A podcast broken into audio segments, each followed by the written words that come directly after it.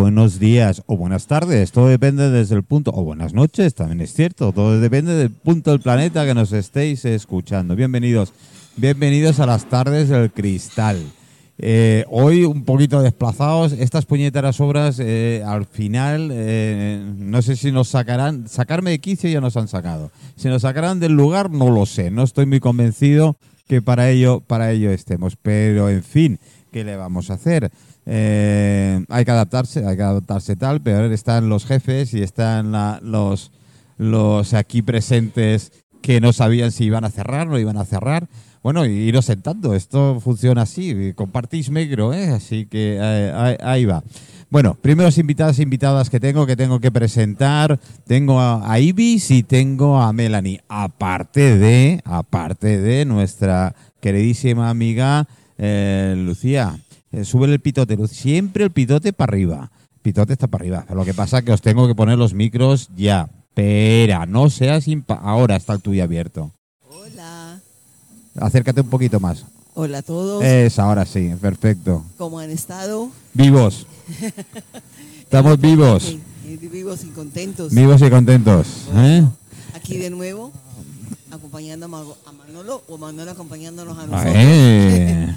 en esta tarde todavía casi primaveral. Sí, porque estamos a 20 grados. Sí. Es que es increíble, Sí, madre mía, en pleno mes de febrero, bueno, pleno mes, no, finales de febrero ya y, y, y 20 grados. Y dice que van a subir más todavía, así que no sé qué haremos. Yo, mira que me escondí el, El agua baño. no la vimos este año. No, el agua no, ni en botella siquiera. Así que vamos, vamos bastante mal. Eh, Lucía, ¿qué tenemos? Hoy traigo a las dos chicas protagonistas del nuevo taller de escritura creativa, este y con el añadido de la poesía, nada menos que de Iris Acosta, que ya la hemos presentado, ya la conocemos con sus publicaciones, y Melanie, que ha llegado, eh, nació en Venezuela y vivía en Italia, y ha llegado justo ahora con este, con este proyecto, ya presentado en Italia con mucho éxito, para dictarlo aquí, en Moasis, nuestro lugar de siempre, que ya por la ubicación de la Plaza España todo el mundo le favorece. Y bueno, ahorita ellas van a contar un poco de qué se trata. Bueno, dentro de un ratito eh, voy a... primero voy... A ver, ¿con- ¿por quién empiezo? ¿Por, por, por Melanie o por Ibis? No, no, no me pongáis esa cara así que me, me da igual. No, no, están todos los micros abiertos, ¿eh? Que a partir de ahora podéis hablar todos. Bueno, empiezo yo. ya sabía yo, ya sabía yo. Buenas tardes. Buenas tardes y gracias por la oportunidad. No, faltaría, faltaría como dicen aquello que era, faltaría plus, ¿no? Pues más o menos. Cuéntame un poquito. Bueno, el taller se llama Palabras que vuelan, eh, permanecen y se transforman, retomando un poco el, eh, el, no sé, el, digamos, adagio, el dicho romano, que era parole volen, verbo, ver, no, verba, parole volen, verba eh, rimanen, porque las palabras se las lleva el viento, las palabras que decimos, eh, a diferencia de las escritas, ¿no? que, que quedan, eh, para bien o para mal. Eh, y bueno, el taller es un taller de, de escritura creativa para darle herramientas a quienes, bueno, a, novatos, a neófitos y, quienes no lo son tanto. Ahí, casi, me puedo apuntar yo, pero no puedo por horarios y demás. En fin, ahora seguimos contigo. Tu. Bueno, yo soy Ibis y estaré acompañando a Melanie en la parte de poesía de este taller. Yo soy poeta, también he incursionado recientemente como narradora y bueno, para mí es, es la primera vez que me enfrento al reto de, de enseñar modestamente lo que sé a las personas que quieran acercarse al hecho de escribir poesía, que para mí es, es maravilloso. Yo- yo es lo me- mejor que puede pasarle a una persona descubrir la cuesta- poesía. Me, me cuesta escribir mi nombre, imagínate poesía. Hay gente que me dice, oye Manolo, con todo lo que tú sabes y tal, te te podrías poner a narrativa, ya no poesía. No me atrevo. Seguro que puedes. Hombre, Con las técnicas adecuadas. Con las técnicas adecuadas, sí. Puedo contratar un negro, ¿no se llama así? Y dando, suel- dando rienda suelta a tus sentimientos, a tus emociones. boa. Y eso es lo que se va a Entonces me, cierran directamente la editorial, ya te lo digo. Así que no veas de qué tal. Bueno, tengo a Dani por aquí. Eh, eh, Dani, espérate que te voy a. eh, Ya tienes el micro abierto. Te- Tendréis que compartir los dos Eh, yo con un poco de vino, has- hasta incluso creo que me podría atrever. Bueno, aquí tenemos poesía líquida. Eh, sí. Sí, y, tenemos sí, a, y tenemos a un poeta de Experto esta y materia campeón. y campeón de España, Sergi Campeón de Figueras, España. con, con el proyecto Thunder Wines y hoy, hoy os hemos traído La, una- tor- la tortuga veloz. La tortuga veloz, Madre además- mía, qué bueno. Además, él nos contará Qué que, bueno. que- que- que gran parte de los beneficios de este vino van para una buena causa. Sí, Sergi, eh, por favor, cuéntame que Dani siempre me deja medias, coño. Eh. es la leche. Bueno, yo, yo no soy poeta, pero escribo canciones. Esto sí que, ¿Ah, esto sí? que lo hago. Sí, ¿Sí? sí, sí, No sé si tiene que ver con la poesía o no. Pues yo creo que sí, ¿no? Bueno, se hace lo que se puede. A ver, perdona, yo para mí uno de los grandes, grandes poetas de esta, de esta tierra querida España es Joaquín Sabina. Eh, sí, ya me gustaría ser, ser- ser Joaquín Sabina. Yo me quedaba con Joaquín. Así que es hay. Y, bueno, Y Pedro Guerra. No, pero yo lo, yo, lo, yo lo encuentro como una vía de escape cuando estoy esas épocas que estás mal y tal. Me gusta tocar la guitarra y escribir mis canciones bueno. y tal. y- ¿Con vino o sin vino? Eh, normalmente sí, es, sin, es sin vino. El, el- el vino es, es trabajo y pasión, pero los momentos así en soledad es más solo la guitarra, la guitarra y yo y, y ya está. Qué bueno, qué bueno, Sí. qué bueno, qué bueno. Oye, cuéntame un poquito eso de ser campeón, porque creo que no es la primera vez, ¿no? Eh, ¿O sí? Bueno, no, yo. Tú llevas años, Bueno, antes lo hablábamos con Dani, estábamos haciendo un repaso así de Sí. años atrás. Sí. Y yo, yo, yo hubo una temporada que dejé el vino, dejé restaurantes, yo siempre he trabajado en hostelería, pero dejé la, gran- la alta hostelería para dedicarme cafetería, pubs Ajá, y ajá. tal. Olvidé un poquito el tema del vino y todo eso. Sí, lo que es alta gastronomía, Sí. alta. Sí. Y cuando volví, eh, bueno, pues mm, mi expareja me dijo, "Hostia, ¿por qué no, por qué no pruebas y a ver a qué nivel estás y tal? Y bueno, quedé segundo en España, segundo en Cataluña y al año siguiente, pues digo, ya que he quedado segundo. Y alguien gritó, por fin ha vuelto.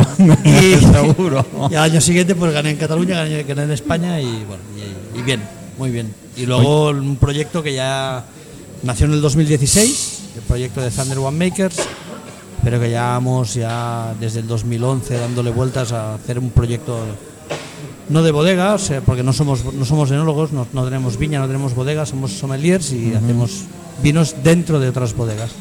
Oye, yo no he sido capaz de momento de, de- de diferenciar el me gusta y el no me gusta. Y ya está, de ahí no salgo. Es que al final esto, ¿no? bueno, yo creo que Dani me dará la razón, pero al final eh, tú, tú, o sea, catarás un vino o beberás un vino y dirás, me gusta o no me gusta. Nosotros diremos, nos gusta o no nos gusta por esto, por esto, por esto, por esto. por- eso es lo que me Busca- falta. buscamos más vuelta, le damos más vuelta para llegar al, al, al- al mismo lugar, gusta. ¿no? Sí, sí, sí. Al mismo lugar, ¿no? ¿Es difícil catalogar un vino? Es muy difícil porque hay, muy, hay mucho trabajo detrás. Hay muchos matices, además. en cada Sí, uno. ah, siempre. Yo intento diferenciar la, la- la cata que hacemos los sommeliers con la cata que hacen los enólogos. O sea, los enólogos tienen muy pensado para. o sea, ellos siempre buscan las virtudes en el vino. Sí, son, Los- es una o biblia sea, los, entera, eno- ¿eh? los enólogos son, son esto: es este vino está hecho para esto, está, está, está correcto, sí, vale, pues perfecto. Ay, Te dan hasta Los- pH del vino. Y la- Los sumilleres somos distintos. Le falta acidez, le falta profundidad, le falta amargor, le falta textura. Siempre, a un sumiller siempre le falta, pero luego a nosotros lo que nos falta es tirarnos a hacer vino, a, a ponernos al lado del, del enólogo para. Una- eh, lo clásico, ¿no? Es decir, que dimitificando mitos, que es el tema de que estos vinos para carne, estos vinos para pescado, estos vinos para marisco, estos vinos para irte, para mandarte a tomar por saco, estos vinos para tal. ¿Es así o...? Hay vinos que. Porque yo, por ejemplo, soy muy de blanco, ¿verdad? Tuve una temporada de tintos y tal, pues bueno, me pegó por un blanco. y Yo creo que todo el mundo tiene una evolución en los vinos. Cuando yo, yo recuerdo cuando estudiábamos todos éramos de tinto, cuando terminamos de estudiar todos éramos de blanco. Y al final, con los años, al final lo que quieres, y más si estás en restaurante y estás sirviendo a la gente, lo que quieres es que el cliente disfrute. Si, un cli- si tú disfrutas con el vino blanco, pues te voy a buscar un vino blanco para que disfrutes con lo que estás comiendo. Si te gusta el vino tinto, pues te voy a buscar un vino tinto para que disfrutes con lo que estás comiendo. El tema es o sea, el sumiller lo que no puede hacer es imponer su, su- su- Su su criterio, sí. a, al cliente. Al final, Bueno, hay, hay clientes toca pelotas, eh, dilo. Ahora no lo escucha nadie. eh, sí, pero tienen su gusto al final. Hombre, para sí, gusto colores, ¿no? También es verdad. Pues también al final lo que tenemos que hacer es que, lo- que el cliente disfrute. Oye, ¿y nos la has recomendado alguna de estas de toca pelota? Dice, oye, si quieres haces un curso. Y yo te recomiendo. que- Todo el mundo ha hecho cursos ya de vinos. Sí. Yo creo que cada vez más la gente, y este es el problema, que como cada vez más la gente ha hecho cursos de vinos, Cada vez son más entendidos. En teoría, Correcto. claro, en teoría, ¿eh? correcto, correcto. En teoría, sí, bueno, esto creo que pasa en No, pero yo, todo. yo recuerdo un cliente de una cierta edad, ahí en el rest- donde- No me mires, ¿eh? No, no, no, no, no, no, estoy mirando, estoy mirando los cables. Eh, el- un cliente de una cierta edad que nos pidió un vino X y, y la persona que estaba trabajando conmigo me dice, pero este, le pongo este tipo de copa, digo, no, ponle una copa grande porque Mete la nariz, la cabeza. no, porque él, le ha dado importancia. O sea, Sí, él cree que el vino que ha pedido es Para un súper bueno, grande, buenísimo. ¿eh? Pues vamos a darle importancia y lo va a disfrutar. Y a poner unas copas grandes y la, la gente. También se creció, el cliente se creció. Por eso te digo, es, es que disfrute. Que disfrute. Bueno, chicas, vosotros el vino, ¿qué tal? Uy, a mí me encanta. A mí me gusta y bueno, tengo una, quería hacer una pregunta. Sí, ¿Puedo? claro, claro. ¿Quién hace? un- abierto. Ok, gracias. ¿Quién hace un curso que aprende? Digamos porque, O se emborracha la primera. bueno, se calienta. sobre todo porque eh, mencionábamos o mencionaban que eh, la subjetividad de decir, bueno, esto me gusta, esto no me gusta, eso es incuestionable. Mira, nosotros en, en Isla Catavinos, Catavinos eh, que somos una distribuidora con tienda y hacemos formación, hacemos, nos encanta hacer formación para la gente que quiere aprender. No necesariamente que esté formada, sino que quiere aprender. Y en el mundo del vino, nosotros hacemos, hacemos unos cursos que son el taller de los sentidos, que es, eh, vamos a aprender a valorar, a, a degustar un vino, a ver qué aromas tiene, cómo por el color podemos identificar cómo está hecho, qué gusto tiene, que ahí no nos metemos tanto, porque son más, más- más personales, pero sí que identificar eh, cómo catar un vino eh, no con, con- con una Biblia, sino decir, bueno, esto tiene estas características organolépticas y, y- y, eh, intent- e intentar buscar lo que el estilo de vino que más te guste a ti. No es una cuestión de dinero, no es una cuestión de marcas, es una cuestión de gustos. Entonces, si a mí me gusta este perfil de vino, ¿no? como este, Claro. este verdejo de la tortuga veloz que tenemos aquí de Sergi y de Antonio Lopo, eh, pues vamos a buscar este tipo de vinos para que tú Disfrutes. disfrutes de todos los vinos que se hacen en el mundo, no solamente aquí. Entonces es un poquito lo que intentamos enseñar a través de estos talleres, ¿no? De cómo esas moléculas aromáticas nos pueden eh, resultar parecidas a otros productos que hay, que hay en nuestra vida cotidiana y a- aprender a degustar, pues, pues bueno, pues lo que, Dani, lo que nos ofrece la- la- las papilas gustativas, eh, por regla general, las tenemos muy atrofiadas. ¿O todavía algunos seguimos conservando Eh, la cuestión la- lo ha pensado? Sí, no, es que la, la cuestión olfativa es la que más, Más, atrofiada sí. tenemos. Y tengo que decir que sobre todo los hombres, más que las mujeres, olemos peor. No estamos tan acostumbrados o, o no damos tanta importancia a los aromas. Sí, porque además Ah. el aroma no solo es la nariz, entra parte de la lengua y, y la, Entra la, la también el gusto. ¿no? Y ahí es donde mezcla. el- Entonces yo creo que lo más, lo más difícil es educar el sentido del olfato. Porque el sentido del gusto al final es tu gusto. Hmm.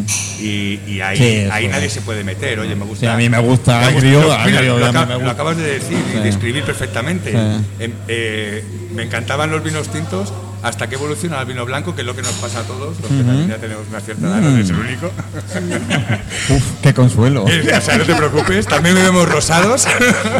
Y no he llegado todavía. ¿eh? Pero te quiero decir, ¿no? Que al final es una evolución y al final es un también como tu cuerpo eh, reciba los estímulos, Sí. ¿no? Y, y- y en este caso es eso, el gusto no nos vamos a meter, pero en el olfato sí podemos educarlo.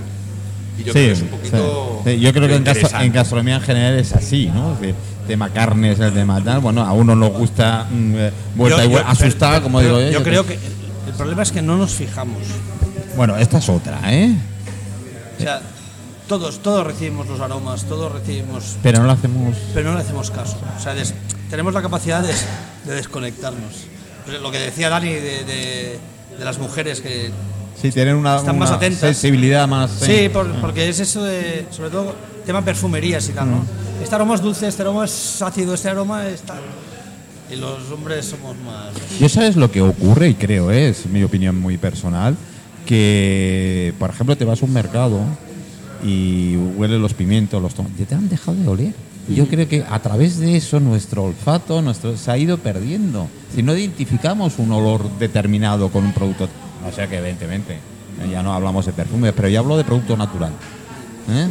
Si el pescado está podrido es posible que lo, lo llegues a oler, posible, pero tampoco es muy. Cuéntame. Y, y también creo que influye toda la química que estamos constantemente eh, eh, percibiendo Sí, en el en el ambiente. aire, los sí. olores, los cosméticos, todo, demasiado, demasiada información, ¿no? Sí, bueno, y- pero yo estoy con Sergio un poquito, a veces ni puñetero caso. Yo creo que tenemos tan exceso de información. Mira, salvando las diferencias, yo lo comparo un poco con el Google. Hoy en día tienes la información a mano todo el día, sin embargo, solo buscas lo que te interesa y un poco más. Es decir, yo digo, os podéis formar hoy en día y podéis contrastar noticias porque tenéis una herramienta, o tenemos, mejor dicho, una herramienta de narices. Y sin embargo, eh, no sé, yo creo que cada vez hay más idiotas. Bueno, somos. No, bueno, y aparte el tema aromas, yo, me, yo, yo no sé, yo tengo la suerte de dar clases de sumillería en Manresa y tal, y a veces con los alumnos, eh, ella, ella lo que decía, decía, pero se puede aprender todavía, yo aprendo de mis alumnos, porque al final Sí. me aportan Sí, cosas sí, que, que- que a lo mejor yo no, no, no, no- o sea, no se puedo, no, se- no llego a, a explicárselo y tal, pero a veces coincidimos en que estamos hablando de un mismo aroma, pero cada, cada uno tiene su memoria olfactiva. Claro. Entonces, claro. para mí, eh, un aroma me da un- una memoria que tengo tal y cual y lo, lo percibo como tal y otra persona lo, lo percibe como otra cosa. Entonces, y a lo mejor también estamos hablando de, estamos hablando de lo mismo. Pero eso que tenés tu razón, que es todo muy subjetivo. El, el tema del vino es todo muy, muy subjetivo. Además, lo que tú has bien has dicho, todos tenemos una memoria que nos viene de, de- de nuestra infancia, de donde hemos eh, disfrutado, donde hemos pasado tiempo, y siempre son esos aromas que te quedan, que llega un momento que no le haces caso hasta que alguien te recuerda o, o te lo distingue ese aroma en otro lugar. Además, dices, coño, esto me recuerda. a-". o algo que, que, que- que- pruebas y dices y te lleva y te lleva, a, y te lleva a, a- a lo que a mí me pasó yo el primer año que fui al campeonato de España Sumillers mucho catar vinos mucha prueba mucha carta errónea mucha decantación mucha historia y o sea, yo salí de Barcelona nos fuimos a San Sebastián en, en furgoneta ¿eh? y el vino que más me emocionó de todo el trayecto de ida y vuelta fue al lado de Zaragoza que paramos a comer un menú Y dijiste, hostias, tú, y me trajeron un vino con gaseosa que me transportó a la, a la- a la cuando yo era infancia. pequeño. sí, sí. Bueno, que ahora le das un vino con gaseosa a un niño pequeño y y, te meten en la cárcel. por ejemplo, pero ¿Cuál es el perfil de quien toma un curso de sommelier y eh, sin querer eh, caer en la provocación? ¿Para qué sirve tomar un curso de, de- de sommelier? O, o sea, para, Pa- porque puede pa- ser pa incluso una cosa esnovista, Para discutir, visto con, desde afuera. pa- pa discutir con tu pareja en el momento dado, en la mesa, ¿no? durante la cena. yo creo que lo primero es para, para llevarle la contraria al cuñado el de la Eso, cena de eso. Navidad. El- una cosa el de cuña- Esta cuña la que- primera. Ese- el cuñado que sabe de todo. Eso. Correcto. Esta la- No, al final es. eh, si, o sea, yo, por ejemplo, yo había estudiado hostelería en la época y yo trabajaba de, jefe de sala en un restaurante, en un relais chateau y tal. ¿Qué me llevó a, estudiar sumillería? Me llevó a coincidir con un sumiller de Francia que cada día me ponía vinos a ciegas, tal. O sea, que te crea un interés y la otra parte era eh, eh, que, que había hubo un momento que pensaba es que no llego no sé no sé qué me está pidiendo este cliente yo eh pero claro esto es nivel Exacto, profesional profesional. a nivel particular hay, gente que le gusta mucho el vino bebe mucho vino y quiere saber de dónde viene la uva de qué parcela viene de, Sí, quizá como la educación del consumidor, ¿no? Que, que debería traducirse en un mejor producto. Exacto, ¿no? Y al, y al final es un, al, al final es fruta, es un producto que de- dependiendo de dónde esté plantado, en qué zona del mundo, qué clima tenga, qué Y- suelo incluso tenga, el transporte. Que- como sí. venga, de, de- de la viña Efe- a- donde se va a prensar y de ahí a partir y ahí de cómo esté elaborado y en qué, en qué recipiente lo has, lo has envejecido o no. O sea, hay tantos factores de- dentro de ese año de, manu- de manipulación de vino, porque al final cada año hay vino porque cosecha. Claro. O sea, es una, al final es Oye, un fruto. lástima de la. ¿Cuántas han tirado? ¿200.000 litros Bueno, del sí, lo vino? de, lo de- ¿Lo de la bodega esta loca? Sí. 65.000 litros. Sí, sí, Por sí, Dios. Pero bueno. Bueno, es que a veces nos, nos olvidamos de lo más importante, al menos para nosotros, para el proyecto de, para el proyecto de con Antonio de Thunder, es, el, es la añada. El año. Nos, claro. nos nos estamos olvidando de, de qué son las añadas.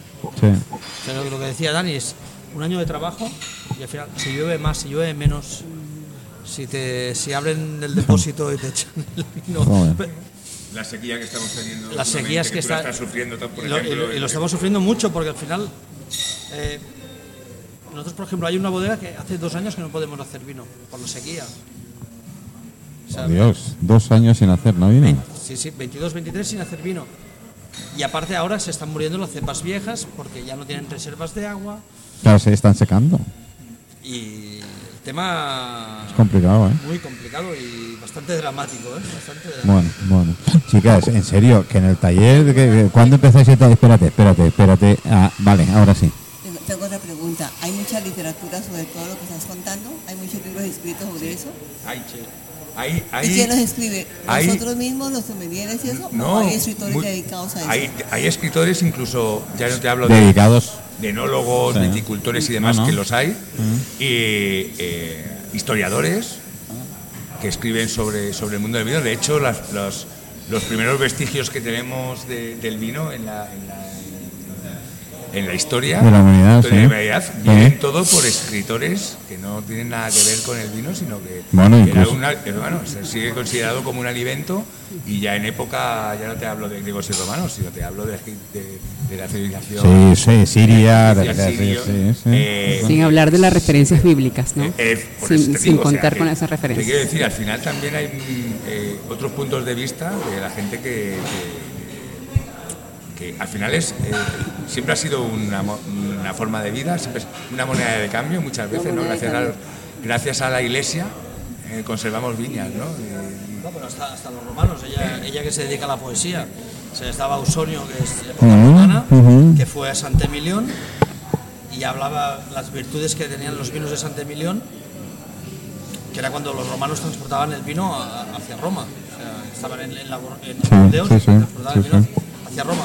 Ciudad O sea, hay un chateau que es de los míticos de, de Santemilión que se llama Chateau Ausón y viene por Ausonio, ¿no? que, que era un poeta. Además, tenemos que No decir, yo, esa, yo sé que, yo sé que nuestros oyentes son muy instruidos, sobre todo cuando hablamos de producto gastronómico. La gastronomía, hay críticos, entre comillas, lo de críticos eh, gasto- gastronómicos desde antes de los romanos.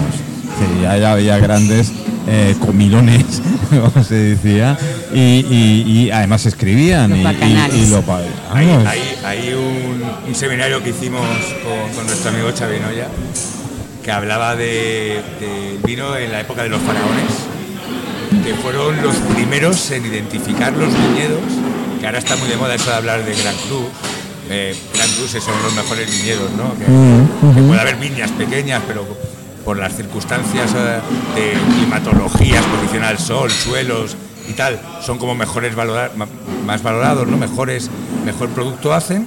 Que había eh, catalogación en esa época de, de los viñedos que mejores uvas producía. Y tanto de- decimos uvas como otro tipo de frutas y hortalizas. Sí, sí, sí. ¿no? Una cosa Sí, que sí, la verdad es- ha- es- me ha causado mucha curiosidad. Es curioso. Bueno, vosotros en el taller. Dime, dime, dime. dime. Que quería hacer una pregunta a propósito de la etiqueta. Se llama La eh, tortuga La Tortuga veloz, Veloz. me encanta, me encanta, me Hablaron de, encanta. de Sabina y pensé en una canción que dice Corre, dijo la Sí, tortuga, sí. atrévete, dijo el cobarde. Eso de Estoy de vuelta, dijo un tipo que nunca fue a ninguna parte. Sí. No, está al, a ver, el, el trans. El, a ver, esto, esto es un verdejo que hacemos en rueda, ¿vale? La tortuga veloz. Entonces hay, hay un vino muy conocido de, ver- de rueda que es el que marcó una mica un poco la línea que todos los vinos de rueda. En la tortuga ah, existe este- esta gracia del nombre y tal, pero hay un fondo más, más humano que es, es mi socio Antonio Lopo, ¿vale? Antonio tenía un hijo que se llamaba Pablo. Pa- Pablo falleció hace un par de años, con 17 años, ¿vale? Y él tenía, bueno, pues... eh, eh, a ver, Distrofia muscular. Ela. no, no, él no. Bueno, eh, sí. Sí. Entonces, el, el Pablo estaba, est- Pablo estaba en, en- en- en silla de ruedas. Entonces, era un poco el sueño también de Antonio de tú que no te puedes mover, a ver el día que, que arrancas, ¿no? Un poco, un poco, y, nos viene un poco el nombre por aquí. Porque pensé que era bonito. Como un tributo. Aparte hay un proyecto, Parálisis cerebral, perdón. Luego, aparte hay un proyecto Aparte hay un proyecto que estamos... Os ponéis en medio los. eh, Estamos in- intentando, hablando con el CRAM, para la que ellos hacen recuperación de tortugas y tal cual. Y la idea es para la recuperación de las tortugas marinas. y- Qué bonito.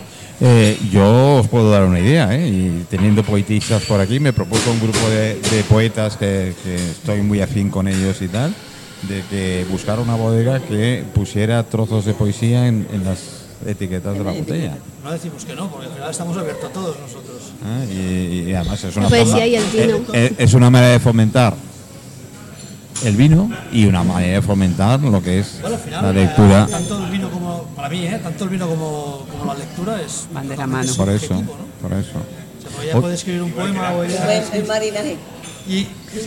Bueno, y hay y- gente que le encanta y hay gente que, Y hay- que y hay- no, y hay o- que- o no lo entiende o no le Sí. gusta. O- Y- un, un apunte, es decir, dentro de la literatura, sobre todo la novela, narrativa y demás, hay muchos, sobre todo en novela negra, no lo entiendo, grandes detectivos que son grandes gastrónomos. ¿eh? Y además, ese vino que lo hay, es decir, que, que en eso todavía es una referencia. Bueno, ya, ya hablaremos, eh, ya habrá un comentario. Dime, Dani. No, estábamos ahora, creo que estábamos pensando y yo lo mismo ahora. Qué bonito sería hacer eh, una, un maridaje Ah, sí, ¿Con claro. ellas? claro. ¿no? de poesía y, y- y- y vino. Casi es me- decir, casi- ¿qué me inspira esa poesía que tú me estás recitando? De narrativa. Casi me estás Narrativa, también, también. Frases y vino. Frases y vino. Casi me estás pisando uno uno de los proyectos que tenemos. Ah. Casi, casi me estás pisando, Dani, uno de los proyectos que tenemos, que lo estoy dando vuelta, ya estamos hablando, es música, sobre todo jazz, eh, narrativa y vino. Bueno, nosotros al final, eh, todo el mundo, o sea, hay mucha gente, o la mayoría es vino con jazz, vino con jazz. Sí. Bueno, Hay un chiste, hay que, dice, hay, un chiste que dice, bueno, era un chiste gráfico que salía un, un- un- un músico de jazz que toca 3.000 acordes y hay tres personas que lo están mirando y hay otro que toca tres acordes de guitarra y hay 3.000 personas Tú mirándolo, sí. sí. ¿sabes? Y a veces nos pasa en el tema del vino que, que nos complicamos la vida y creo que lo tenemos que hacer Lo más llano posible. lo más llano posible. Sí, sí. Nosotros nos llamamos, nos llamamos Thunder One Makers Qué bueno. por la canción Thun- Thunderstruck Sí, de los Thunder- ACDC. sí, ACDC, sí, señor. Al final eh, hay una frase de Bon Scott, que era el primer cantante de, de que le pasó en un local gay y tal, que le dijeron, ¿tú eres el AC o el DC? Yo, soy- la raya, del medio. Nosotros somos un poco también la raya del medio, somos, tal- tan- tanto Antonio, que es un socio como yo, venimos de restauración, venimos de ser sommeliers, caballeros de vinos, lo que, queráis, y somos eh, el encaje entre el productor y el restaurador. Estáis en medio, sí, estáis en medio.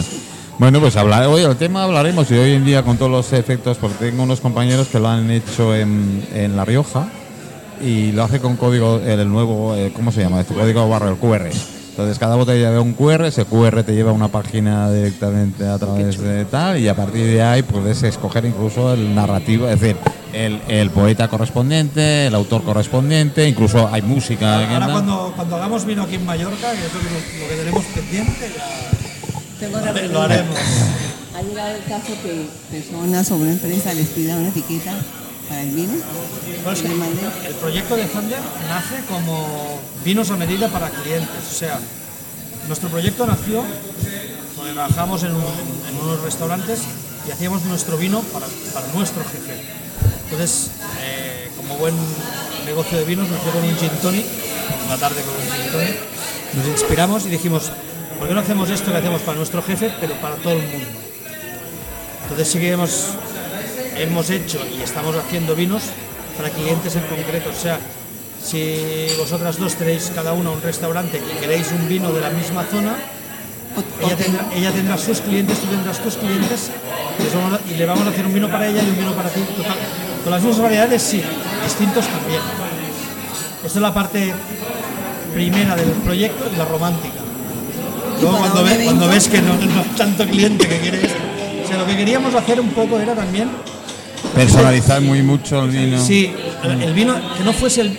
Porque la- tú cuando dices vino de la casa, Sí, sí. la gente lo tenemos como vino de la casa, el malo. El vino barato. No, nosotros queríamos hacer el vino de casa. Es diferente. Que la gente. ¿Ves? Una letra, chicas, una letra. A una coma. Solo, Un artículo, un artículo, ¿eh? solo eso ya. La pregunta mía iba, por ejemplo, para un evento. Yo tengo una boda o tengo un evento eh, de lo mío, que es el arte y la literatura, y mi nombre es Alondra. Entonces hacer una etiqueta de Alondra para que los eventos míos siempre sea el vino Alondra, fabricado por tal empresa. ¿Eso se podría hacer? Esto se puede hacer, pero lo que nosotros buscamos es. No queremos hacerte este vino con otra etiqueta. Quiere- Quieren Queremos este vino. tu vino. Claro, claro. O sea, Estamos y eso trabajando con varios cocineros. siempre el mismo vino. Sería una, de ambas partes sería muy, muy beneficioso porque yo siempre preferiría un buen vino de una fábrica que me, me lo hace y siempre hago con mi etiqueta. Eso es un plus. Sí, sí, sí, sí. Por eso lo del vino de la casa o el vino de casa. La gente se gasta muchos dineros en, las sillas, en las mesas, en las copas. En los- ¿Y por qué no en el vino? ¿Por qué el vino de la casa, que es tu vino, por qué tiene que ser lo peor de la carta? ¿Por qué no puede ser de lo mejorcito o el mejor vino que tengas? De, de- de ahí partió un poco la idea. Pero como las ideas románticas a veces no funcionan, No, pues tuvimos no. que hacer nuestras marcas. Sí, eh, por desgracia es así, que no siempre es lo que queremos ni cómo funciona. Pero bueno, es una, es una idea. Yo te digo, yo esta gente que te- tengo mucho, estoy muy, muy liado con gente de La Rioja, lo han hecho y genial, y lo han hecho a través del código QR. Es decir, que eh, respetan el vídeo de la bodega con el nombre de ese vino concreto de, de la bodega. No sé si ha salido todavía, porque esto es una idea de hace tres meses, que estaban esperando una añada, no sé qué, me comentaron, pero ya están trabajando en la etiqueta, en el QR y demás. Y es fabuloso, a mí me parece la idea genial, ¿no? O sea, de que conectas, bueno, a fin de cuentas, la gastronomía es un arte, queramos o no. Y dentro de ese arte, eh, la viticultura, ya no digamos eh, tema pero en fin. Eh, eh, ¿Habéis evolucionado al, al, rosado, me has dicho? Ya rosado no ha llegado todavía, ¿eh? No está en el blanco. Bueno, eso siguiente paso, eso siguiente paso. Antes yo, yo, eh, yo me acuerdo cuando era un poquito más joven, es decir, hace unos meses, que rosado estaba muy de moda. Sobre todo con la gente joven y de cuando empezábamos a ver vivíamos rosado. Después te haces un poquito mayor, entre comillas, y cambias a los tintos. Y las que nos gusta la carne, dice, ¿tú eres carnívoro? Digo, no, yo, yo soy, yo soy vegetariano. ¿eh? Lo que pasa que yo soy vegetariano de que cumple el ciclo completo. Yo me como la vaca, que la vaca se come la hierba, y así, como ese es el equilibrio, ¿no? Digo yo, ¿no? Entonces, y, y hace unos años me pasé al blanco. Sí, sí, no, no, es, es evolución. Y además hay, hay blancos que tela, ¿eh?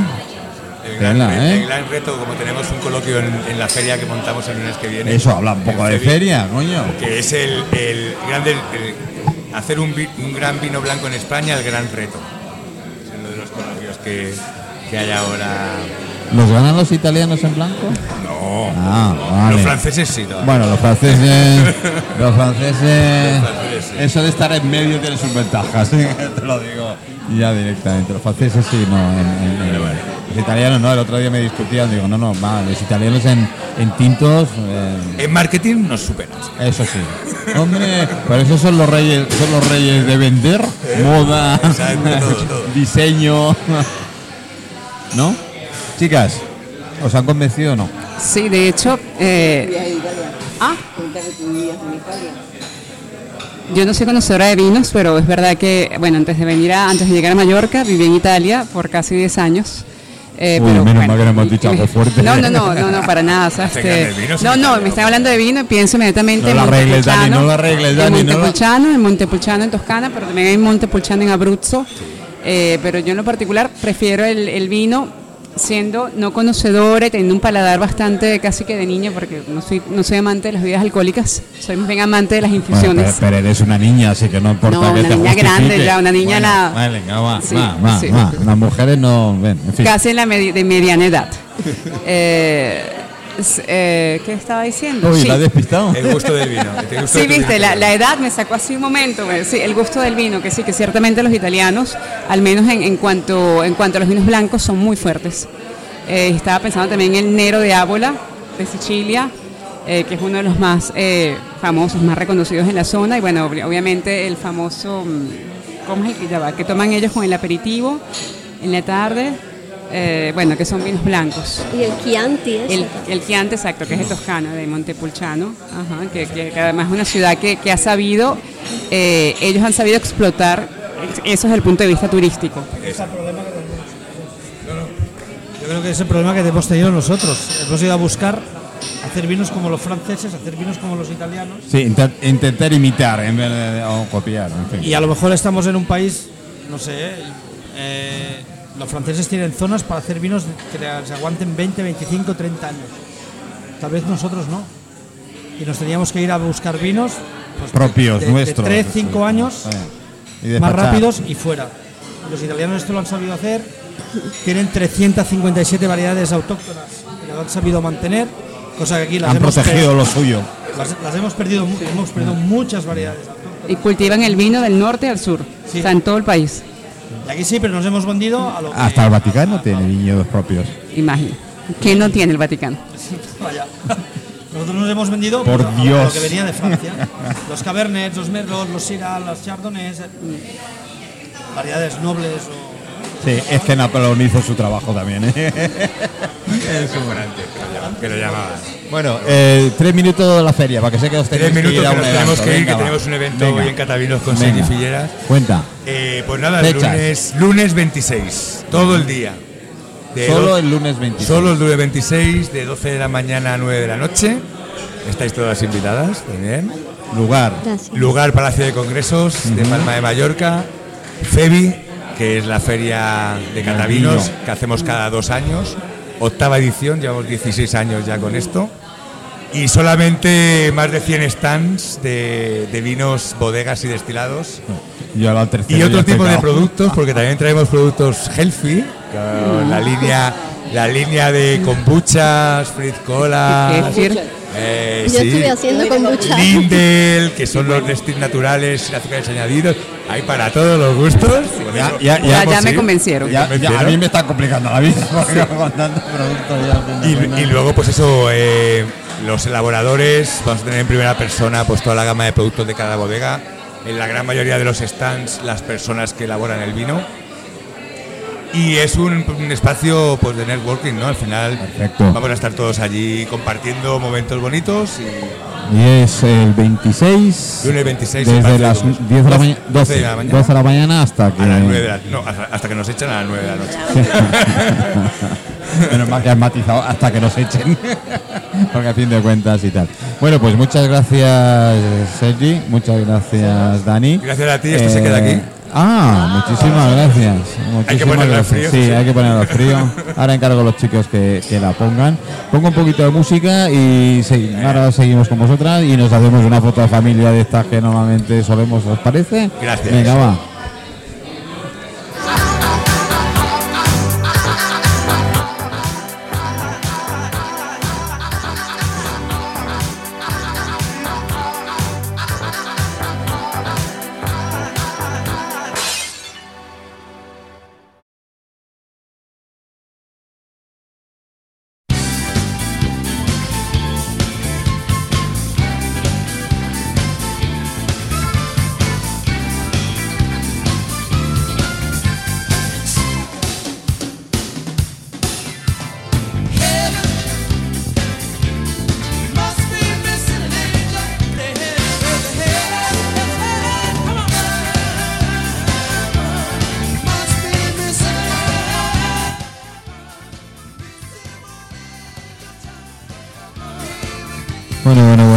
Qué, bueno, qué bueno, qué bueno, que además, eh, imaginaros. Bueno, chicos, hasta luego, adiós. Eh, una verdadera maravilla de programa. Eh, empezamos, empezamos a subir, empezamos a subir el nivel del cristal. Mira, se oye. Si pongo los todos los micros, empezaréis a escuchar el sonido ambiente que actualmente tenemos. Eh, bueno, eh, me he quedado con las chicas. No sé por qué lo he hecho, pero siempre me ocurre. Y me intento quedar solo con las chicas. Eh, ahí- bueno, ahora nos viene algún invitado más, ¿eh? así que no puedo, no puedo quejarme, no puedo quejarme. La verdad es que muy interesante lo de la Tortuga Veloz, el proyecto que tienen, eh, bueno, con Sergi, todo un campeón de España. em, la verdad es que se le nota un verdadero profesional. Bueno, vamos a lo nuestro, que era... Oye, y poesía con vino, es verdad. O un poco narrativa, ¿sí? Me dicen aquí, sí. Hay un poeta, hay un poeta que tenía antes un local que se llamaba Lo Divino, ¿Eh? que lo tengo yo por redes sociales y escribe siempre algún poema sobre el vino. ¿Lo conoces? Ahora no recuerdo su nombre, pero Sí, sí, sí, lo tengo por ahí también. sí. Eh, nosotros teníamos, bueno, teníamos, tenemos, tenemos un proyecto que lo puse. Es verdad que he dicho música jazz, pero puede ser cualquier tipo de música, sobre todo cantautores, cantautores regionales de lo que estamos buscando. Eh, y estamos un poquito, eh, pues, buscando, buscando, viendo a ver qué tipo de qué tipo de si es poesía, si es narrativa, dentro de la narrativa, tal. Incluso me propusieron que lo he mencionado en, en- en narrativa y en novela y en novela negra, no sé por qué, pero en novela negra principalmente eh, los grandes personajes, el, el- el personaje principal de la novela, que suelen ser series, suele ser un gran gastrónomo, fin. Y si es un detective o un seguidor y tal, que les encanta comer, beber y tal.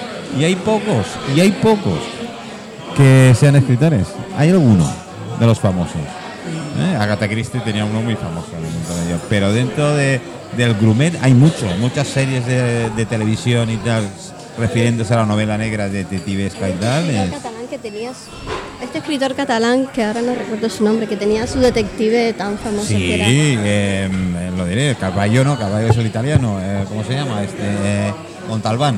eh, como, como ahí, como, bueno, hay muchísimos, hay muchísimos dentro del tema. Bueno, chicas, eh, ¿cómo habéis dicho del curso? Eh, ¿Cuándo? ¿Cómo? ¿Por qué? Eh, bueno, ¿cuándo? Eh, comienza el 9 de marzo, de 10 a 12, de 10 de la mañana a 12, 12 y alguito del mediodía.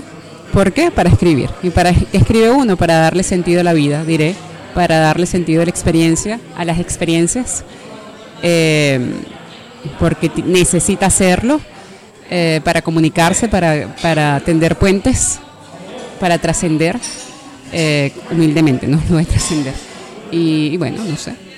¿Para, para, qué, ¿Para qué escribir? Quizá para quién escribir, ¿no? ¿O para quién escribir? ¿Para quién escribir? Sería más correcto. Habrá, yo, no sé. habrá quien quiera escribir para sus hijos, para sus nietos, para alguien que ama, ¿Y para mí? para sí mismo. Eso es. Obviamente, yo creo que principalmente para uno mismo. Sí. A- a mí- mi- mi- Hay muchas personas que tienen la espinita clavada de no poder escribir todo lo que tienen ahí por decir.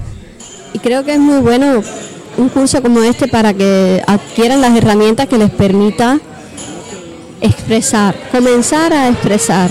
De este curso no saldrán probablemente escritores, pero saldrán con más elementos para poder comenzar, porque la escritura es un camino de vuelta, es un camino largo, no es que llegas, como se dice, no es llegar y besar el y te santo. pones ya y ya está. Y te ha Exacto. salido la Es- primera y quieres lo que... Es un error pretender que ya porque escribiste algo lo vas a, pu- a publicar. Eso hay que pulirlo. Y eso tiene que pasar tiempo. Lamentablemente el factor tiempo aquí es definitivo en el tema de la escritura, a no ser que tengas un talento natural y que ya vengas educado sin, sin saberlo, ¿no? Pero por lo general hay que leer mucho, hay que es el método ensayo Eso y error, hay que escribir, dejar que eso repose y sobre todo, sobre todo dejar que repose, porque siempre el tiempo da otra perspectiva sobre las cosas que escribimos. El vino, el vino también tiene que dejarse reposar. Hay que Exacto. hay que meterlo en la barrica. Los libros, lo que uno escribe, hay que meterlo en el cajón, guardarlo un tiempo para poder retomar luego la, lectura y la escritura. Yo tengo la gran suerte y sobre todo desde que comenzamos a invitar pues a todo tipo de escritores, eh, tanto poetas, narrativas y demás, que he leído muchísimo de lo que me han traído.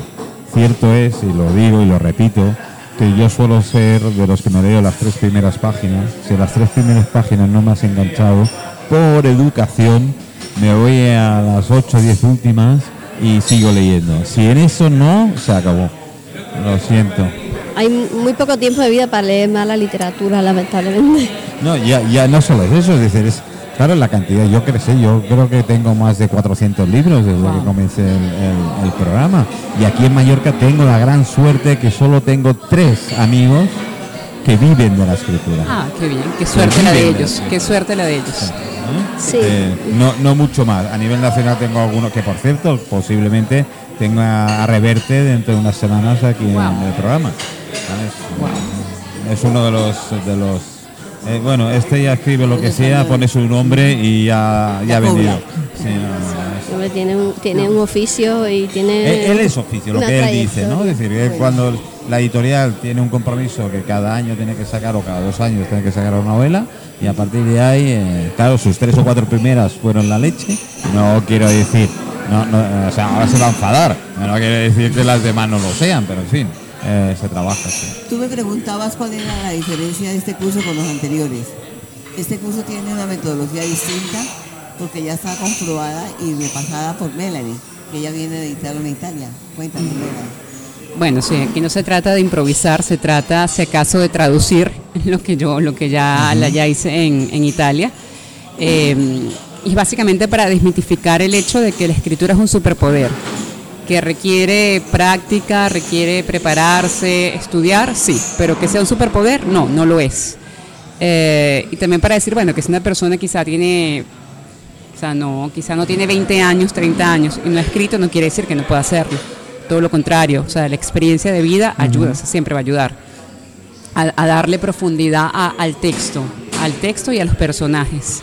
Y bueno, la idea entonces es eh, aprender acerca de, la, de las técnicas de escritura, porque al, al final no Claro. se trata tanto de, de improvisar nada, porque al final, o sea, desde, desde la, la época de la, del teatro griego, y digo teatro griego sin hacer referencia, digamos, a- a- a- al momento de la invención del fuego, no sé si, si el fuego en realidad fue inventado, fue descubierto, Bueno, ellos tenían una manera de escritura que era pintar las paredes, que es una de las pictogramas que se claro. por ahí, ¿no? Decir, Claro. Sí, pero como para decir que esto, eh, el hecho de contar está íncito, forma parte, está, eh, forma parte de nuestra naturaleza como seres humanos. Y vamos simplemente a conectar con eso y a, a descubrir cuáles son las técnicas, pasando por la estructura narrativa, eh, el- los arquetipos, los personajes, cuáles son las herramientas para construir diálogos. Y, por ejemplo, viendo herramientas que, que incluso pueden ser, o sea, que están por todas, están en todas partes.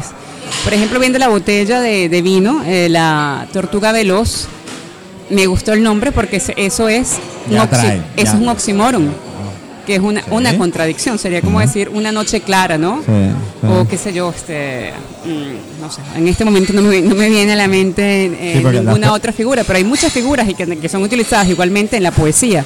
Y es básicamente lo que vamos a compartir. Ese tipo de... Porque la tortuga veloz. Es una contradicción, ¿no? No existe la tortuga. es- exacto. Eh, Bueno, también depende cómo lo compares y a con quién lo compares, ¿no? Porque si es que entre las mismas tortugas siempre Claro. va a haber alguna más veloz que otra. Bueno. Así que eso es una Por eso eso sería eh, un recurso, un recurso también de la poesía, una de las cosas de las que quiero hablar, eh, las figuras, las figuras eh, literarias que se usan en la poesía. Y pues, por ejemplo, tenemos eh, la personificación cuando se, se, se le da cualidades humanas a, a un animal o a, o a un objeto como la tortuga veloz. ¿Cómo la como la tortuga. Bueno, veloz, porque un animal puede ser veloz. Pero sí, bueno, podría ser. Sí, en, en el caso mío de la poesía, lo que yo quiero experimentar por esta primera vez con las personas que se inscriban es parir un poema, uno o dos o los que haya tiempo de hacer, a partir de la emoción. Porque yo creo que la mm, casi, yo diría que sin oficio, la manera, la única manera de escribir poesía es con la emoción, a través de la emoción. Ya cuando tienes oficio, tú te puedes inventar un poema, te puedes poner en situación, ¿no? Como un actor que se pone en situación del personaje que tiene que interpretar y a lo mejor no lo está viviendo, no lo está sintiendo, pero siempre tiene que conectar indudablemente con alguna experiencia del pasado, ¿no? Bueno, el humano somos, nos movemos por emociones, todo, absolutamente Exacto. todo lo que hacemos es por emoción. Entonces, cuando hacemos algo desde la pasión, desde la emoción, lo hacemos eh, realmente brillar. Y eso es lo que yo quiero trabajar con las personas que vengan a la parte de poesía, que conecten con sus emociones, que busquen sus anhelos, sus deseos ahí reprimidos, para que trabajen sobre eso y escriban un poema o dos o los que dé tiempo en, en las dos clases que vamos a hacer de poesía y luego esos poemas intentar mejorarlos para que salgan pulidos, para que se parezcan a un poema, porque no todo lo que sale al principio pues es un poema, hay que limpiarlo, hay que depurarlo. Y bueno, pues eso es lo que yo quiero hacer en, en el tiempo que me toca a mí de poesía. Además de enseñar los elementos teóricos, por supuesto. Luego vamos a hablar de muchos elementos teóricos como la métrica, la rima, el ritmo. eh, Ya me hace falta la tortuga veloz, ya te pierdo. ya me hace falta la tortuga veloz para coger ritmo. Eh, es verdad que eh, evidentemente cuando hablamos de poesía, ahora ve, ahora quizás más por- porque entre comillas está más de moda. Yo veo que hay más, más escritores de, de poeta o, o se han cruzado más conmigo, ¿no? Pero la, la- la poesía yo la considero, uf, no difícil, muy difícil. Yo Mira que soy muy, Sí, muy sí. pronto, yo soy de los sentimentales, yo hay gente que me dice, no, no, tú te pones y seguro que sacas. No. Yo también, pero es que la verdad es que yo no sé muy bien, hasta que no me he puesto a estudiar ahora, no me he dado cuenta de muchas cosas. Yo a mí lo he hecho por algo que me ha salido como algo natural. Probablemente he sido una atrevida, me, me he creído más poeta de lo que era o, o a lo mejor he descubierto cosas por mi ingenuidad, por mi carecer de sentido crítico, pues he descubierto cosas, pero creo que el poeta pues es ves que un poeta puede ser una persona aunque no escriba sabes porque Sí, un poeta pues ya, es, un- la razón, sí, sí, es una es una persona que vive poéticamente que vive según la emoción que no, no es un, a lo mejor una persona que está pensando en el dinero una persona mezquina. Será una manera romántica de verlo no pero yo creo que un poeta es una actitud ante la vida. Bueno, y quizás, quizás, ¿eh? Hay gente que es así, pero no, no, se, no, no, no se le ha pasado por la imaginación plasmarlo en un papel o plasmarlo eh, en un ordenador. Eso de, es que yo no escribo. Si yo normalmente escribo primero, que cuando escribo todo, hablo de notas, no hablo de narrativa y tal, no, todavía no me he atrevido. Sí hago, tengo un diario, entonces, con lo cual sí hago mi diario, hago mis cosas, lo que ocurre, pero normalmente escribo a mano, siempre escribo a mano. Además, escribo a mano y escribo con lápiz. Y creo que es lo mejor incluso desde el punto de vista neurológico de la sinapsis, porque es así como además hemos aprendido, o sea, de una manera Sí, más natural sí, que sí, esa, sí. claro, ya Y además- ahora es todo lo contrario, ahora lo natural es escribir con No, un, pues, un lápiz Yo escribo, escribo con lápiz y además la escritura empleo poca, poca mayúscula, normalmente corrido. corrido. No, yo Bueno, te- y en narrativa, ¿qué hacemos? Pero ya antes quería quería que hacer una confesión pública que Uy, yo, también quiero, no, pero no. espérate, espérate, esto te, te ha grabado. Venga, No, no, sigue. una confesión eh, que bastante eh, nada censurable. Eh, que de hecho yo tampoco, no, yo te no, veo, preocupes, no tenemos censura. que bueno, yo no veo la hora de, de empezar el taller, sobre todo porque yo quiero tomar las clases de poesía Ah, para desmitificar, porque así como, como dije al principio que quería, queríamos desmi- desmitificar el hecho de escribir, yo soy la primera que está interesada en decir, bueno, yo también puedo escribir un poema.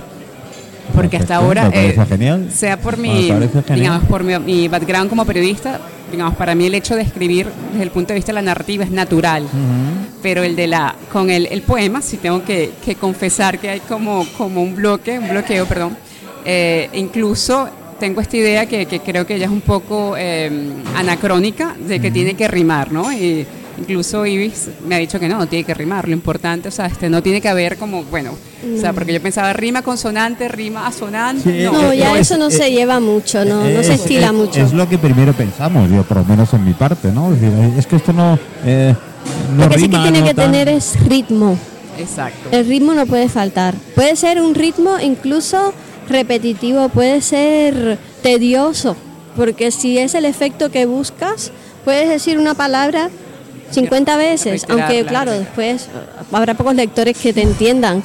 Eso ya es otra cosa. Pero tú puedes decir una palabra para buscar el este país. efecto de la repetición y pero buscas un ritmo y ritmo tiene que haber. Yo creo que el poeta, eso sí que lo puedo creo que lo puedo afirmar.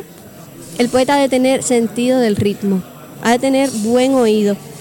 Yo no me considero, no sé si soy buena o mala poeta, pero yo tengo dentro de mi cabeza como un metrónomo. Y yo, sin querer, parto las frases, que es lo que te decía. Hay veces que parto las frases porque dentro de mi cabeza hay un ritmo ahí, como una gotita que dice, bueno, aquí ya toca una pausa, aquí. Y yo no sé hasta ahora, te lo juro, ¿eh? es una confesión un poco dura, pero hasta ahora que me he puesto a estudiar, pues eh, sí, yo sabía, la- mm, por ejemplo, yo sabía eh, de la existencia de muchas construcciones literarias como los sonetos, eh, como las cuartetas, como cosas así. Pero yo no me había puesto, yo no me había adentrado en, en cómo se, eh, se llaman todas las construcciones de las, los tipos de estrofas, ¿no? Que si las de ocho versos, las de diez versos, las de tanto. Yo me pongo a pensar en eso y, y directamente Me parece- ya, En, en estas alturas me parece tedioso, aunque me parece útil conocerlo, pero no todo. Es que no, no, no nos podemos aprender todo eso, eso está en los libros. Yo tengo Teoría. una cosa, y para mí tú has, siempre has escrito tu poesía al ritmo cubano. Lo tienes tan clavado, así como la música y lo de ustedes, así son tus poesías. Porque yo desde muy niña, que me obligaban a hacer sonetos en el colegio, era obligatorio para clase de literatura, conocí a Pablo, a Pablo Neruda. Y me fui corriendo donde mi tía para que me comprara el libro para llevárselo a la monja a decirle, mira un poeta grande y no tiene que hacer sonetos. Y desde ahí amé la poesía de estilo libre. Entonces ya me atreví a contar lo que fuera por medio de la poesía. Claro. yo, yo, pues, yo no creo que me atrevería, pero no sé. Probablemente En sí. Probablemente sí. Si tuvieras el tiempo, el tiempo. Y las ganas. El tiempo es un factor importante, porque claro, si tien- hay demasiadas distracciones y tú como periodista siempre estás mirando noticias Sí. y siempre estás eh, pendiente de la actualidad. El- la Bueno, poesía eh. necesita tiempo, no hay prisa, no hay que tener Hay- prisa. No hay prisa, no hay prisa. Yo siempre tengo que reconocer cuando me, me preguntan, leo mucho, eso sí tengo que decirlo. Y de- que estar enamorados, muy bueno, tristes. bueno, bueno, bueno. Yo, yo siempre suceso. estoy enamorado. Y no sé si les ha pasado a ustedes. Siempre. El escribir algo y después no reconocer cómo, lo, cómo fuiste capaz de escribir eso, porque Sí. hay una cosa que se llama el trance, el trance poético o, es- o- o literario. La Sí, ensoñación. el- el Y es como una- un desdoblamiento ahí y, y dejamos cosas que no sabíamos que teníamos en el subconsciente. Y ahí es a donde me gustaría dirigir a las personas que vengan a que exploren su inconsciente, su subconsciente, para ver qué sale de ahí. También Y- con sustancias alu- alucinógenas también se provoca el mismo efecto, pero Sí, no vamos a bueno. abusar de sustancias. Bueno, eh, ahí tiene los grandes poetas y su vida personal, como digamos, y lo que han pasado, ¿no? Sí. Exacto, sí. El, ¿Cómo se llamaba? La absenta. La Por absenta. ejemplo. Por ejemplo, por. A propósito de ritmo, porque sí, Ibis, que Ibis lo mencionaba, también en la narrativa hay un ritmo Sí. que bueno que viene eh, que viene dado por el uso de, o sea, si se quiere eh, privilegiar la, la descripción, la acción, la reflexión, también eh, también hay un ritmo que es lo que hace quizá que, que estemos más Claro. que estemos t- no solamente enganchados por lo que puede ser el conflicto, el conflicto principal, los pequeños conflictos a los que se, se enfrenta el personaje, sino también esa manera de contar lo que lo que acontece. Claro, ¿no? y además a nivel de escritura, y corrígeme, eh, Mm. depende a qué parte de la narrativa te dediques, porque si te dediques directamente a, a novela, el ritmo es uno, eh, las técnicas también son eh, con Bueno, otras. pero también depende de cuál es la voz y el estilo de, del escritor, que ya es una cosa, como hablábamos antes del vino, muy personal. O sea, que eso, no, se, eso no se puede enseñar, porque No, la voz, la voz no es una puede. cosa de cada uno, ¿no? Y de hecho pensaba, porque al final eh, lo de, lo de la escritura es un poco como, me permito hacer una analogía un poco romántico-erótica, ¿no? Como, como el, ac- el acto de besar. Uno aprende a besar, pero nadie te puede enseñar a besar. Bueno, sí, un amante. Bueno, pero sigue pero siendo tú quien Sí, aprende. Eres Ah, tú, claro, claro, tú claro. puedes ver todas las películas románticas habidas y por haber, pero No, sabes, ni- Este, ni- estoy pensando ahorita en el beso de Clint, Ah, sí. pero es, es una cosa de cada uno, de cada uno y también es un viaje y de hecho quienes vayan a participar en el taller es lo que es lo que harán, un viaje y seguramente van a poder van a poder comparar sabes la persona que inicia con la persona que la persona que lo finaliza, no solamente por lo que pueda ser el producto final, sean los poemas como también el texto que vayan a producir, que vayan a crear, sino también por, por toda la transformación que, que vayan, van a experimentar, ¿no? Por todo el, todo el proceso de insight, de reflexión, introspección que van a hacer. Porque, ¿sabes? Al final, cada vez que escribimos, terminamos escribiendo sobre nosotros mismos. Es inevitable. Sí, es una Es manera, de- sí, es cierto. Yo tengo, yo tengo un compañero que me, me empieza a animar, ¿no? Me dice, escribe, empieza a animar a escribir y tal. Él tiene un estilo que me gusta, porque empieza por lo menos inesperado, es, es novela, es novela negra, suspense, digamos, ¿no? Y, y empieza por lo, me- me- lo menos inesperado, casi empieza por el final. Pero te va torciendo, eh, en cada Claro. capítulo que tal, te va torciendo y, y llegas un momento que te pierdes. Llegas un momento que te pierdes y, y- y ya no te acuerdas del principio. Y sin embargo, cuando llegas al final dices, coño, pero Y si ya- cierra todo, claro. Interesante. Una deconstrucción del, de, la, de, la, de la curva narrativa. Exacto.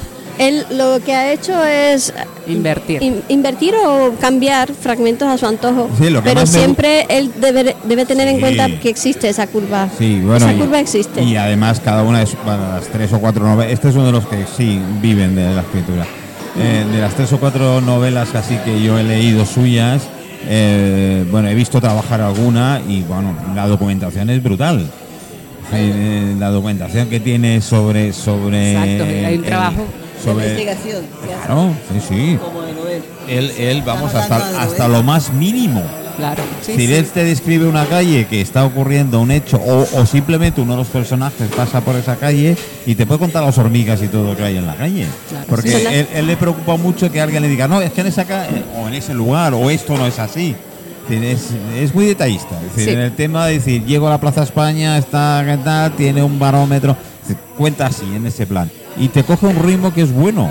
Ah, por lo menos a mí me, me gusta, porque siempre te mantiene en tensión. No, es cierto lo de la, la liber- eh, la libertad creativa, pero también hay cierta metodología que se debe seguir y es esta Sí, investigación, sí. porque de lo contrario, No, no, él, él, entre, entre el lector y el, y, el, y el escritor se crea un pacto como de supresión de la incredulidad, pero tengo que ser convincente. Si te estoy hablando de que hay pingüinos en África, ¿sabes?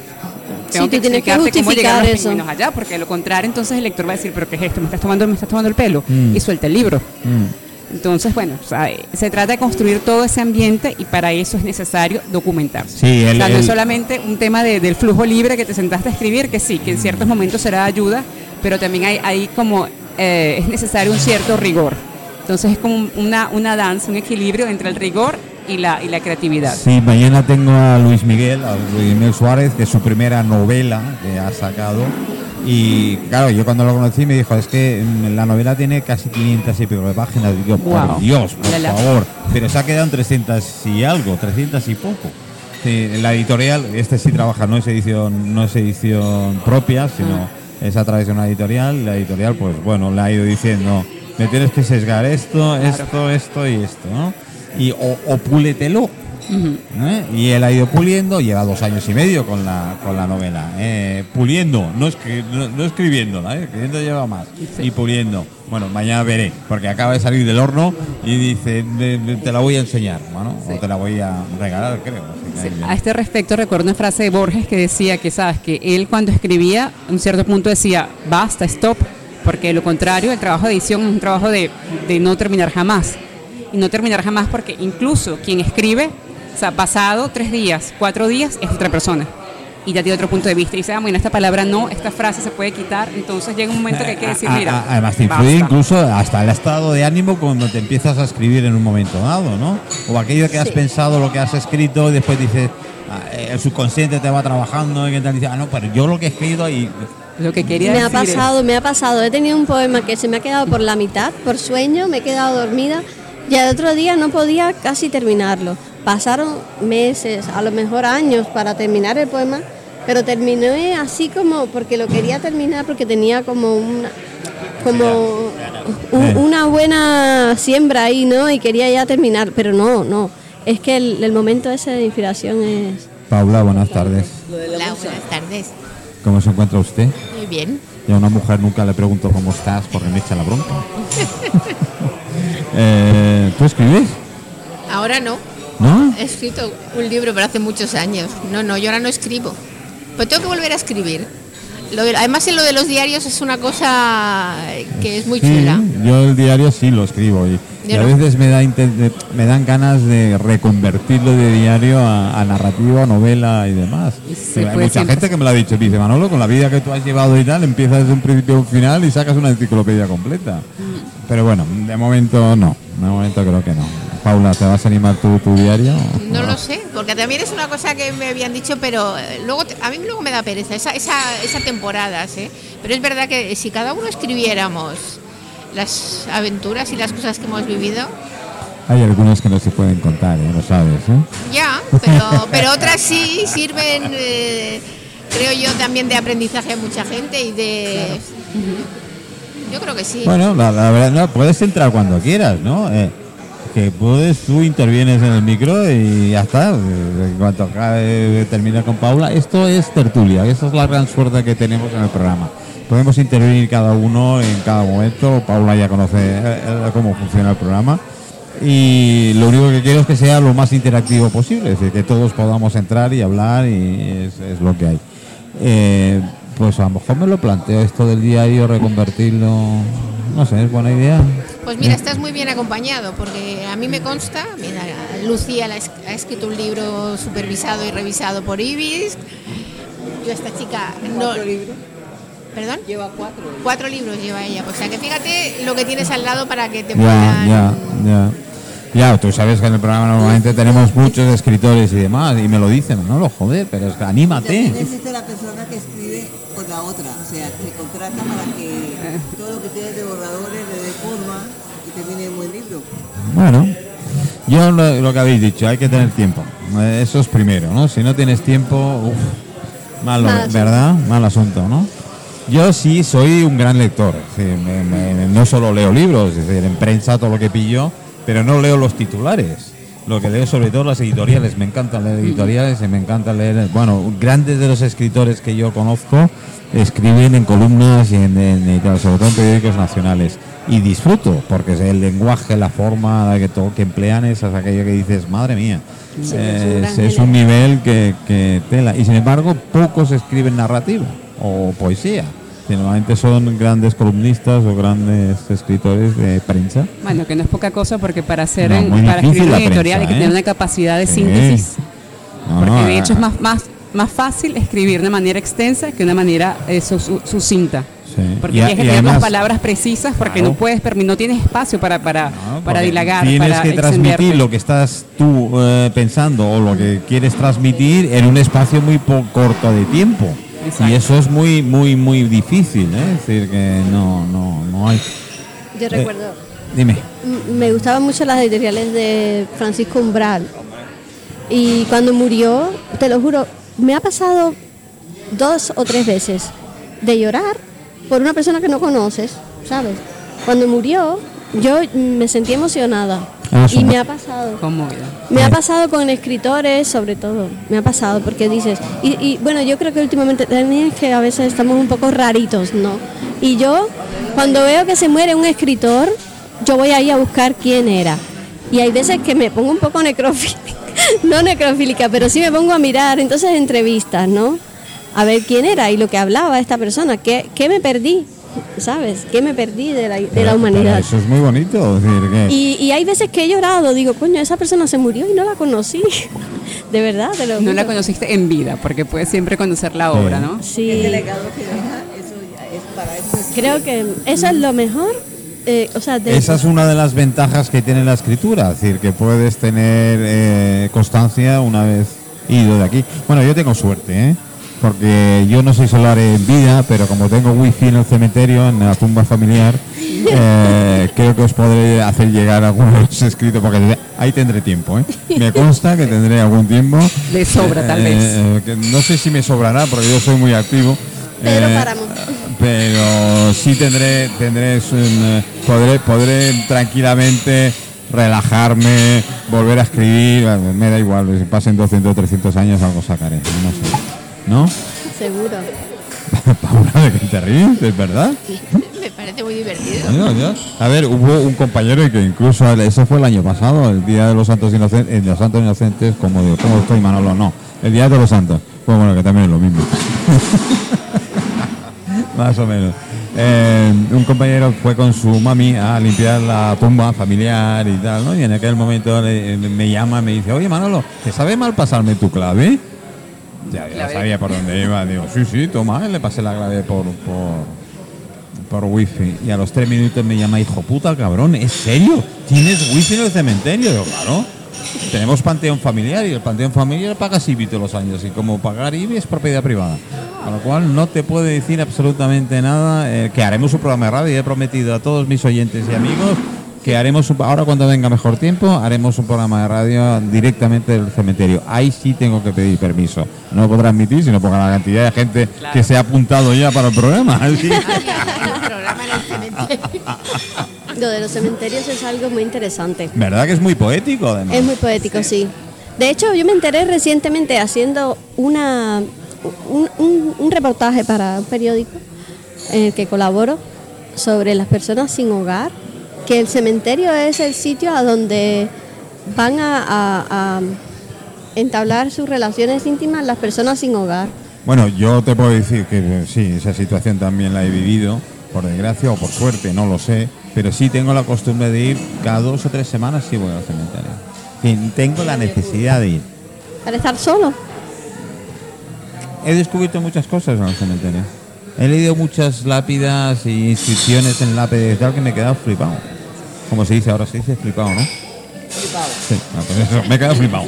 ¿Eh? Esa aquella de que las inscripciones de familiares o qué tal. Incluso, ahora lo voy a decir, me van a decir es chapardero. y Todo el mundo sabe que soy muy chapardero. Eh, gente que deja notas y cartas en algunas tumbas. Qué bonito. Eso es, es- bueno y notas si hace tiempo o no, primero por la cali- por cómo está el estado del papel y sobre todo por las flores.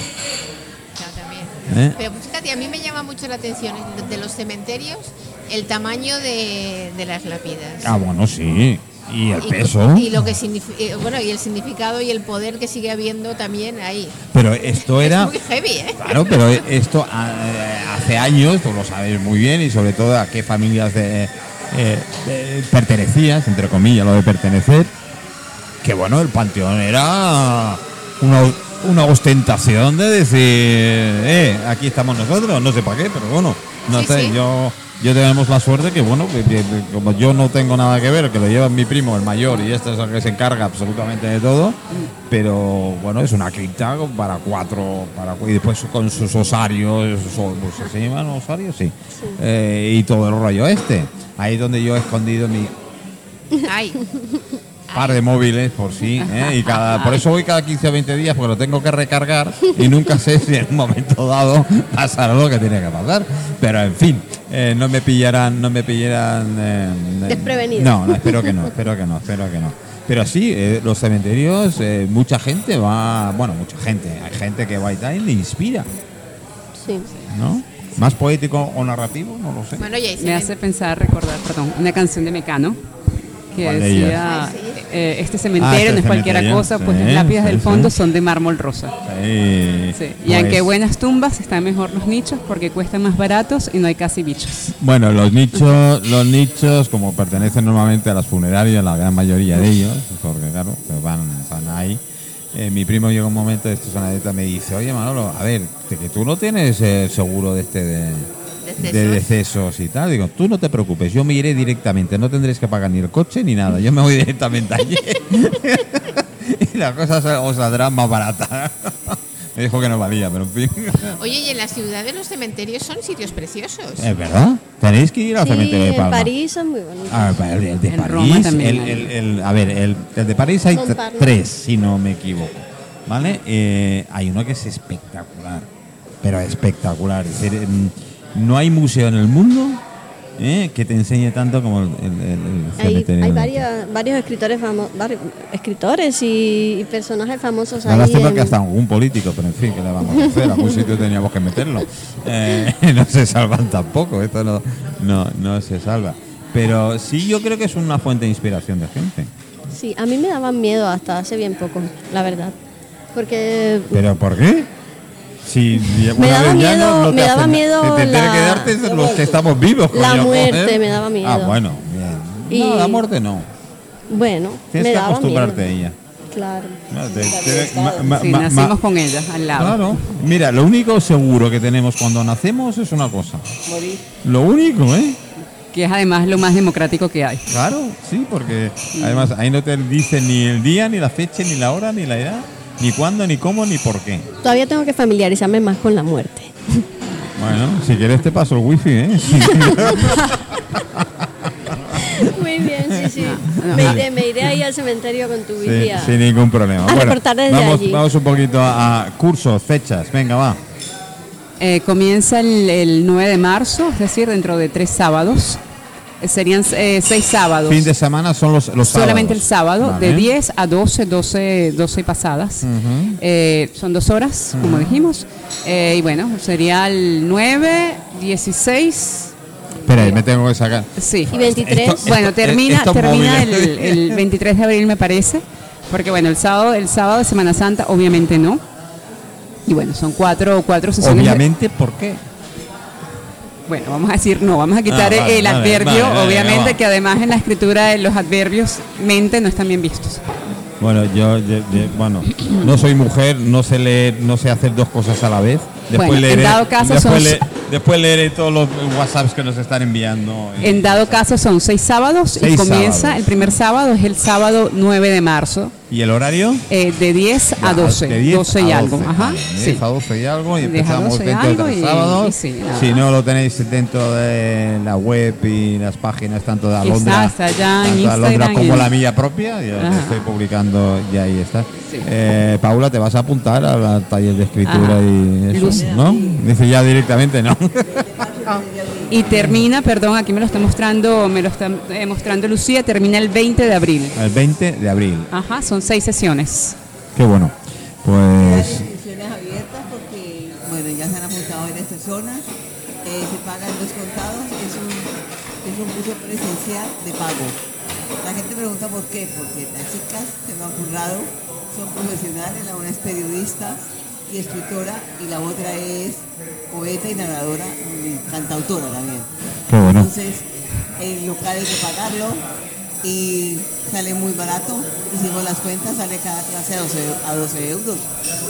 Eso- Bueno. Las dos horas. no, cada clase, cada hora vale 12 euros de clase. Ah, vale. Está muy- No, no, está muy sigue siendo muy sí. barato. Bueno, sigue siendo muy barato hoy en día. A ver, eh, explícame el concepto de barato y caro. Hoy en día cuando me explican el concepto de barato y caro es que depende de muchas cosas. Claro. Depende cual, de mucho, sí. No, en no, Taja, un curso de dos fines de semana, o sea, de cuatro horas, vale 220 euros. Un seminario que dura, hay de, de todos los precios, son, son, escritores ya más conocidos en España, pero igual son clases de teoría. Y no hay audiovisual como vamos a tener aquí ahora, no tienen... yo, Entonces, eh, es muy relativo, pero... bueno, yo diciendo directamente muy relativo y tú lo dices en, en sí. A ver, pues si alguien quiere hacer algo, el precio directamente no lo, no lo mira. Si Mm, tienes ganas y de verdad tienes Sí, ganas sí. de hacerlo y punto. Es igual como aquello de a mí me gusta, mm, como he dicho, leer mucho, compro algún que otro libro, ahora no, porque mi economía no me lo permite. Pero a veces estabas, me compro el libro, me tomo una caña. Me tomo el libro, me voy a aperitivo. Y a fin de cuentas, eh, comparando precios, pues si te apetece, te compras el libro, punto. La caña ya tendrás algún amigo que te invite y hagas. Pero es que a, a fin de cuentas es lo, la necesidad que tú tienes de, de hacerlo. Hay gente que se gasta más dinero en No, y hablando de necesidad, hay muchas personas que tienen entre sus proyectos y proyectos que quizá han ido como eh, eh, postergando cada año, escribir, publicar. Y esto puede ser el impulso para hacerlo, Yo para, mi- para finalmente concretar ese, ese deseo. Eh, Melanie, yo mi lista de deseos y de cosas que tengo que hacer en la vida Menos mal que tengo wifi en el cementerio. Además de, además de plantar el árbol, ¿no? Porque dicen plantar un árbol, esto, el otro, Bueno, de publicar un plantar el árbol libro. tengo la gran suerte que más de uno. ¿También el sí. cementerio? No, el cementerio no. Ok. Eh, no, y, y no planto María porque no fumo, así que, que más de uno se cree con mayor que han plantado María. Plantar, plantar sí. un árbol, tener un hijo Bueno, un hijo tengo la fortuna de dos. y sí. escribir un libro. A veces esa, ves, esa es la que me Claro, falta, es entonces, escribir el bueno. libro, ¿eh? Exacto. O sea, que tendré que empezar a practicar de mi diario a ver qué. Porque todo no se puede contar, claro. Bueno, te voy a dar un- una clave importante para que se inscriban, que son los teléfonos. Eh, Pues, por ejemplo, Enhorabuena. porque si no, no nos van a encontrar. Bueno, Teléfono y tenemos también un email que hemos creado para, eh, para la ocasión. Eh, podéis llamar al 620 73 7758 o Al 695. Espera, espera, espera, que te tengo que quitar el micro porque tengo un. Venga, ahora sí. Acércatelo más. Ahí, ahí. Al ven. 695 Sí. 244 Sí. 576. Vale, Para vale. cualquier información, inscripción, lo que necesiten. Bueno, pues eh, ahí estamos, ya las inscripciones. ya- email es taller de escritura, todo junto.